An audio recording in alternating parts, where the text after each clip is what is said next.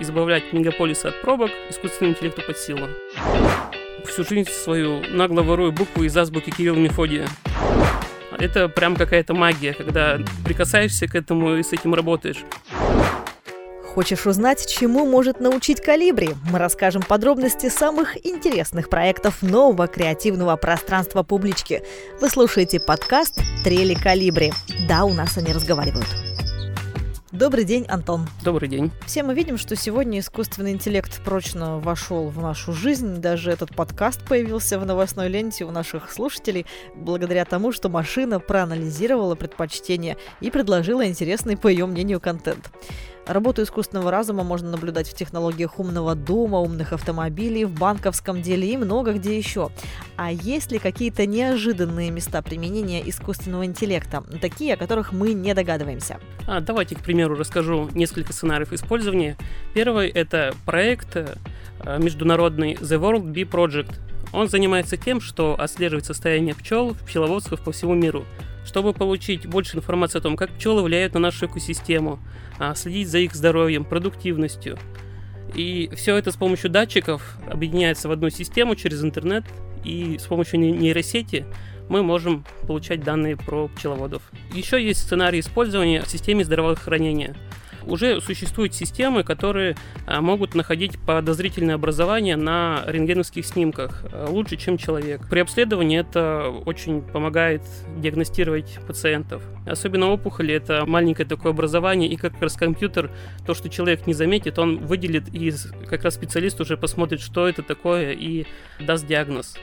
При должном развитии можно будет видеть вообще свою карту здоровья полностью, если в дальнейшем объединить э, анализы, которые мы сдаем, наше общее состояние здоровья, в историю и получать какую-то свою карту здоровья. Думаю, это снизило бы нагрузку на больницу вообще. А в России технологии такие есть уже? А, я думаю, пока еще нет, потому что все-таки первоочередной способ развития технологий — это коммерция, то есть оно должно приносить прибыль. А у нас медицина бесплатная, и таких финансов, конечно, нет. Есть еще интересный проект «Система умных светофоров». Сейчас ее активно тестируют в Твери. Принцип работы заключается в том, что система анализирует загруженность транспортных потоков и управляет светофорами, чтобы минимизировать пробки. Говорить об управлении транспортной системой целого города пока еще рано, но можно с уверенностью сказать, что избавлять мегаполисы от пробок – это как раз из тех задач, которые искусственному интеллекту под силу. Это абсолютно реально, уже сейчас используется в городе. А, я думаю, после того, как эту систему обкатают, ее начнут применять в крупных мегаполисах наподобие Москвы. Потому что экспериментировать, конечно, рискованно с таким трафиком. Но нужно сказать, что искусственный интеллект все-таки часто ошибается далеко ходить за примером не нужно. Вот готовясь к интервью, я попросила нейросеть написать вопросы для интервью с архитектором по работе с нейросетью. Как вы думаете, что чат GPT мне написал? Подозреваю, что больший вес получило слово архитектор, и вопросы были связаны больше со строительством и архитектурой. Да, совершенно верно. Он написал вопросы для архитектора, который хочет работать с нейросетью.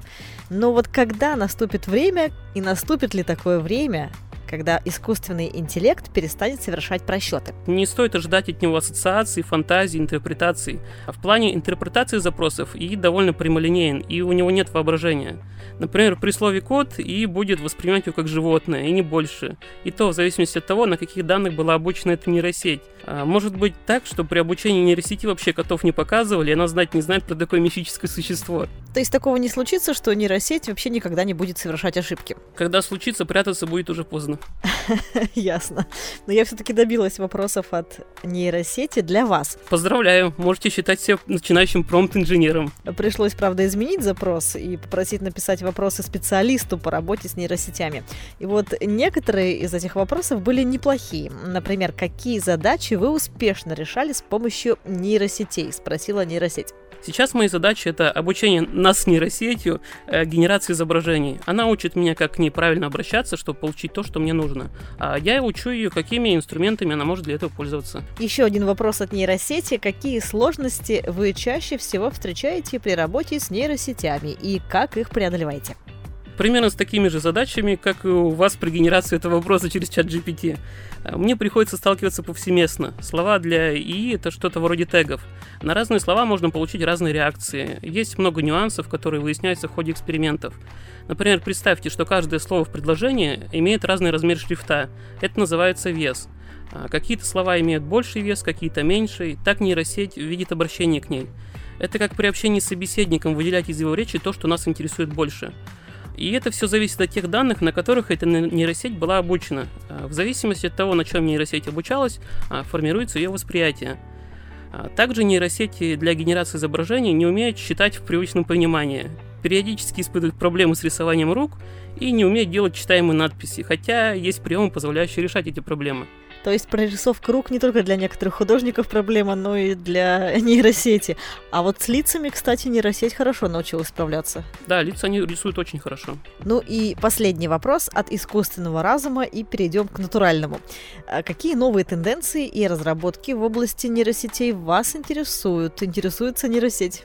А, в настоящий момент это все, что относится к генерации изображений с помощью нейросетей, а именно Stable Diffusion и все, что с ними связано. Это прям какая-то магия, когда прикасаешься к этому и с этим работаешь. Даже те, кто изобрел эту систему, не могут до конца объяснить, как она работает. Кто-то вывел сложные математические формулы, как это все можно объяснить, но, скорее всего, это выглядит как магия. Не буду вдаваться в детали, так как их очень много, и это уже тема для мастер-классов. Скажу только то, что Тема активно развивается, сообщество активно участвует в развитии, появляются более совершенные модели, и получать хороший результат стоит все меньше затрат. Из интересного это то, что Midjourney в марте 2023 года выпустила версию 5. А номер версии связан с тем, что в ней они пообещали решить проблему с генерацией пальцев на руках у генерируемых изображений. Со слов команды, теперь их точно будет 5, и они будут выглядеть естественно. Да, это уже прогресс. Ну что, ждем тогда устранения этих багов. В публичке мы часто проводим интервью с людьми творческих профессий, писателями, художниками. Все они говорят о том, что искусственный интеллект им не соперник, нейросеть, потому что пишет довольно шаблонные тексты и картины. Вы разделяете такую уверенность? На самом деле должен признаться, что всю жизнь свою нагло ворую буквы из азбуки Кирилла Мефодия. Если говорить о шаблонности, то существуют вполне успешные авторы, имеющие свою аудиторию. Про картины Ван Гога, например, можно сказать, что они имеют шаблонный стиль и цветовую палитру. Но это называется авторским стилем. А если говорить об определении инновации или идеи, э, за этим почти всегда скрывается более одной чужой идеи. И на этом стыке мы делаем что-то свое, что станет новой идеей, но уже нашей. Так что то, что касается шаблонности, в этом плане нейросеть не сильно отличается от людей, так как по иронии мы их же и обучаем. Более того, нейросеть может разработать свой стиль. Это же идеи, я, как я и сказал, на стыке двух других идей. Про соперничество. А, Лаодзы сказал, нет большей беды, чем недооценить противника. Я думаю, много кто уже сейчас согласится, что изображения, сгенерированные нейросетями, могут составить конкуренцию художникам. И это причем только рассвет цифровой генерации. Но мы говорим также об искусстве, а это в первую очередь не о творчестве как таковом, а об аудитории, а, которая это творчество воспринимает, чувствует, вдохновляется, живет им. А также немаловажную роль играет и сам автор, и его история. Каждому произведению всегда задается вопрос, что хотел передать автор. С машиной же нет этой магии зрителя, что и сказали, то она и сделала. А, вне рамок искусства по скорости и качеству машине, конечно, нет равных. Поэтому вывод у меня такой. Творческие люди никуда не денутся, но нейросети их определенно потеснят. Трудно дать прогнозы, как изменится спрос на авторский контент, поэтому время покажет. Есть еще обратная сторона медали, где авторы могут использовать нейросети в своих работах частично, либо как источник для вдохновения. Но уже появились готовые запросы для нейросети, промпты, то есть человеку уже даже не нужно формулировать свои мысли. Не опасны ли такие разработки? Небольшие спойлеры от мастер-класса. Промпт переводится как подсказка. Это и есть название обращения к нейросети. А, чтобы получить то, что нужно от нейросети, мы формируем промпт. В контексте вопроса вы говорите о готовой строке, состоящей из наборов обращений к нейросети, чтобы она выдала какой-то предсказуемый результат. Относитесь к ним как к шаблонам. Например, мы можем использовать готовый промпт, который будет генерировать красивый горный пейзаж на фоне, а остальные детали на изображение добавить уже самостоятельно. Опасны ли шаблоны запросов? Полагаю, что даже полезны. То есть любой запрос для нейросети — это промпт? Ну, промпт — это в любом случае так, как мы общаемся с нейросетью. То, что вы пишете а, сообщение в чат GPT или программе для генерации картинок Stable Diffusion, это все называется промпт. А вот промпт набора — это как раз и есть шаблоны. Шаблон, ну да, он сгенерирует нам какой-то предсказуемый результат, но каждый что-то добавляет свое индивидуальное. Появились же уже вакансии на разных сайтах по поиску работы. Предлагают именно как раз работать с нейросетью, составлять запросы. Это реально заработать в этой сфере? Пока что это только пионеры. То есть те, кто пытается понять, как это работает, что из этого делать. Но мало кто может объяснить принцип действия. А в первую очередь, чтобы проект получил развитие, он должен иметь какой-то коммерческий интерес. А, вполне, я думаю, уже это актуально. По-моему, студия Артемия Лебедева уже года два назад как начала использовать а, нейросеть для генерации некоторых сайтов. То есть у них есть сайты, которые делают чисто нейросеть. Антон, а почему все эксперты в один голос заявляют, что восстание машин невозможно? Невозможно? Да, оно происходит постоянно. Вот, например, известная фраза «жертва восстания машин». Я куда-то нажала, и оно и все исчезло. Страшнее только «я ничего не трогала, оно само». Еще страшнее в очереди услышать. Ждите, у нас программа зависла. О, это точно. Ну а вдруг следующим этапом станет появление самосознания у машины? Ну и как следствие своих намерений, желаний. Стивен Хокинг считал допуск развития искусственного интеллекта ошибкой, но если брать последние сто лет, скорость развития человечества уже начинает упираться в ограничения матери природы, критерии, которые исчисляются десятками тысяч лет. Перед нами стоит множество задач и эксбайты информации, которую нужно как-то обрабатывать. Может быть и появится ИИ, который сможет разгрести эту кучу и продвигать наши технологии еще дальше семимильными шагами. А ирония в том, что первая страна, что создаст разумный ИИ, нарастит нереальный технологический отрыв, так что это вопрос не столько этики, сколько конкуренции. Развития можно бояться, можно нет. Несмотря на наличие бабушек с кнопочными телефонами, всегда будет молодежь, рискующая и приносящая что-то новое. А можно ли предположить, каким окажется наше будущее, ближайшее, через 5-10 лет, благодаря повсеместному внедрению нейросетей? А, будет обманом говорить, что ручного труда не останется. В любом случае 5-10 лет это слишком маленький срок для больших перемен. А, я бы поставил на срок для глобальных перемен в 20 лет, но, как показало время, мир слишком динамичен, чтобы строить прогнозы.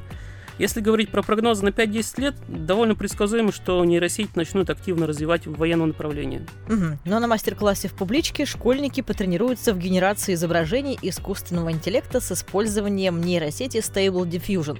Какие навыки получат участники мастер-класса? Что это вообще за нейросеть? Stable Diffusion это представляет собой целую систему, которая объединяет э, между собой модули, которые формируют нейросеть для э, генерации картинок. Ребята узнают про то, какие и бывают, и как они работают, как обучается искусственный интеллект, как прокачаться и стать крутым спецом по работе с нейросетями. И, конечно же, самим поучаствовать в генерации картинок с помощью Stable Diffusion. Думаю, что многие школьники уже работали с нейросетью, может быть, в других каких-то программах. Эти знания им пригодятся? Возможно, они попробуют свои наработки в других программах в этой программе, и мы получим что-то новое. Антон, специально для Челябинской областной универсальной научной библиотеки и нашего подразделения Центра межкультурных коммуникаций «Калибри» вы изготовили необычные QR-коды. Можете рассказать, в какой программе вы это делали, сколько времени потратили на это? А, сгенерировал я их с помощью той же Stable Diffusion. А, по генерации одна картинка генерируется примерно минуту. Но иногда программа выдает ошибки, какие-то артефакты, неправильные вещи на своих местах, или картинка просто получается неудачной. А для текущих картинок я сгенерировал примерно 30 штук и выделил 5 из них, на мой взгляд, которые неплохо получились. Вы сказали, что нейросеть потратила одну минуту на генерацию изображения, но это такое стандартное время для искусственного интеллекта. А вот ваша работа заключалась же в том, что вы составили промпт, какой-то запрос для нейросети сделали. Что он включал?